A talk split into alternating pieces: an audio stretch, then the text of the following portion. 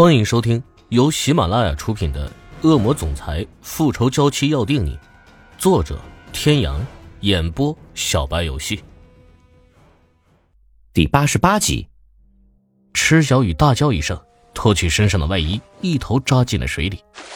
沙沙沙，一阵轻微的脚步声由远及近，一道高挑的身影出现在海边，看了看水中若隐若现的人影，又低头看了看脚下的那件外套。随即弯下身子捡了起来，就像来的时候一样，无声的慢慢远去，仿佛从来没有出现过。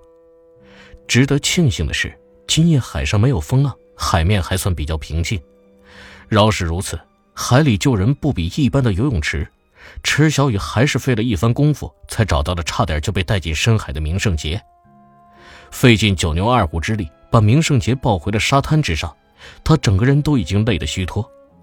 小家伙毫无声息地躺在沙滩上，池小雨的心一下揪紧了。不会的，一定不会的。他用力地在明圣杰的胸口按了几下，深吸一口气，捏住他的鼻子，给他做人工呼吸。这么来来回回好几次，明圣杰终于呛出了一口水，恢复了呼吸。池小雨差点被他吓掉半条命，见他吐出水来，心总算是放回了肚子。想到刚才那一幕。他还有些后怕，若是晚来一步，后果不堪设想。见他半天没睁开眼睛，他拍了拍明圣杰的小脸：“小杰，小杰，能听见姐姐说话吗？小杰。”明圣杰半睁开眼睛，迷迷糊糊的叫了一声：“小雨姐。”话未说完，头一歪，昏了过去。小杰，小杰。你别吓姐姐啊！怎么也叫不醒明圣杰，池小雨不敢耽搁，一把抱起他，朝着游轮跑了过去。这个时间正是夜生活开始的时间，白天躲在空调房里的人，这会儿全都聚集在沙滩上。戴维和明嘉诚在一边坐着喝酒聊天。戴维是个闲不住的，明嘉诚又是个不怎么爱热闹的人，和明嘉诚在一起聊了一会儿天，就开始嚷嚷着无聊。看见穿着各式泳装的美女开始陆续从船舱走了出来，他立即就要去换泳衣。戴维，嘉诚哥，快快快，小杰出事了！刚站起来，就听见远处灯光照不到的沙滩上一阵焦急的大喊，一个瘦弱的人影正朝这边跑来。明嘉诚一听见自家儿子出事了，倏的一下站了起来，几步朝着池小雨迎了上去。看到儿子昏迷不醒的被他抱在怀里，明嘉诚的脸色一下子变得难看。小雨，这是怎么回事？明嘉诚也很想知道，吃饭前还好好的，儿子拉着欧若轩疯玩，怎么这还不到一个小时，就奄奄一息的被池小雨抱了回来？哎，先别问那么多了，赶紧先看看小杰。被他这么一说，明嘉诚才反应过来，上前一步想从他怀里抱过儿子。谁知昏迷中的明圣杰小手无意识的紧紧抓着池小雨的衣服不肯松手，戴维上前帮忙，可只要他一用力去掰他的小手，明圣杰就会抓得更紧，嘴里还在喃喃的叫着：“妈妈，妈妈。”明嘉诚的脸上闪过一丝尴尬，池小雨却毫不在意，小家伙的命要紧，这个时候哪还顾得了那么多？算了，我抱着吧，快走。池小雨抱着明圣杰率先走在前面，明嘉诚随后跟了上去。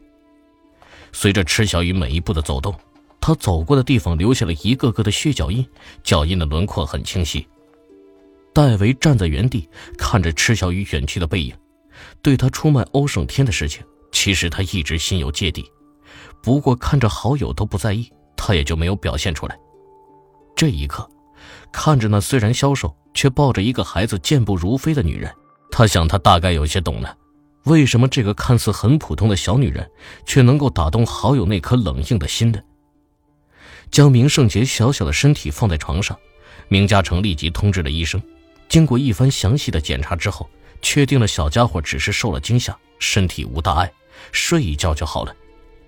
这期间，不管医生如何检查。明嘉诚的小手都死死地攥着池小雨的衣衫，一番折腾下来，池小雨累得整个人瘫在地上，怎么都起不来了。小姐，你的脚受伤了，还在流血呀。一个医师助理无意中看到了地上一连串的血脚印，一直延伸到池小雨的脚下，已经形成了一滩小小的血渍。他不说，池小雨还没感觉到什么；这一说，池小雨立刻就觉得一股钻心的疼从脚底升了上来。快去打盆水来！明嘉诚注意到池小雨脸上的表情，心里过意不去，朝着一旁的人吩咐着：“忍着痛把脚洗干净。”医生给他上了药，又用干净纱布包扎了伤口，交代了一些注意事项。医生等人就出去了。休息了一会儿，恢复了一些体力，池小雨撑着床沿准备起身告辞，可他一动，明胜杰的情绪就会变得很紧张，抓着他的衣襟就是不放手。要不你就在这里陪陪他吧，天那边我会派人说一声的。毕竟还是心疼儿子。虽对儿子的行为很无奈，明嘉诚仍然是向池小雨提出了请求。这样可以吗？会不会影响你休息？哎，不会，还有其他房间。小杰的妈妈呢？我好像从来都没有见过，也没听他提起过。室内的气氛有些尴尬，他见明嘉诚没有离开的意思，只好随口找了个话题。明嘉诚没有回答。只是看着手腕上的一串珠子出神，池小雨后知后觉，自己好像是问了不该问的，连忙又补充道：“啊，那个，我就是随口问一下，不方便的话。”小杰的妈妈，我也没见过。啊，没见过。池小雨不禁张大了嘴巴，目瞪口呆的看着他。是啊，没见过。小杰刚出生的时候被人送到了明家，如果不是 DNA 鉴定的话，我根本就不知道自己什么时候有了个儿子，更不知道儿子的母亲是谁。明家是名门望族，家风很正，明家的子孙从小就被教育，除了自己真正喜欢的另一半，不可以在外面随便胡来，所以明家的子孙很少有纨绔子弟，明家成也一向是洁身自好。而这一点也在很长一段时间内成为戴维嘲笑他的原因，也因此，他唯一的一次胡来，就是在他二十五岁生日的时候，戴维把他灌醉了，然后在酒店开了房，把一个被下了药的女人扔上了他的床。当时他醉得很厉害，房内也没有开灯，他完全不记得那女人的脸，只清晰的记得那个女人娇媚的声音，柔软的身体像条蛇般整整缠了他一夜。等他醒来，除了一世凌乱，那女人早就消失的无影无踪。如果是这样，戴维应该知道他是谁啊？听完明嘉诚的叙述，池小雨提出了自己的疑问，随即又敲了敲头。这么简单的问题，他都想到了，明嘉诚又怎么可能想不到呢？你猜的没错，她根本就不是戴维给我安排的女人，而是误打误撞。闯入我的房间。十个月后，一个刚出生的婴儿被送到了明家大宅。送孩子的人只说是受人之托，拿钱办事，其他的一概不知。他真是一点线索也没留下呀！就只有这串手链，还有孩子出生证明。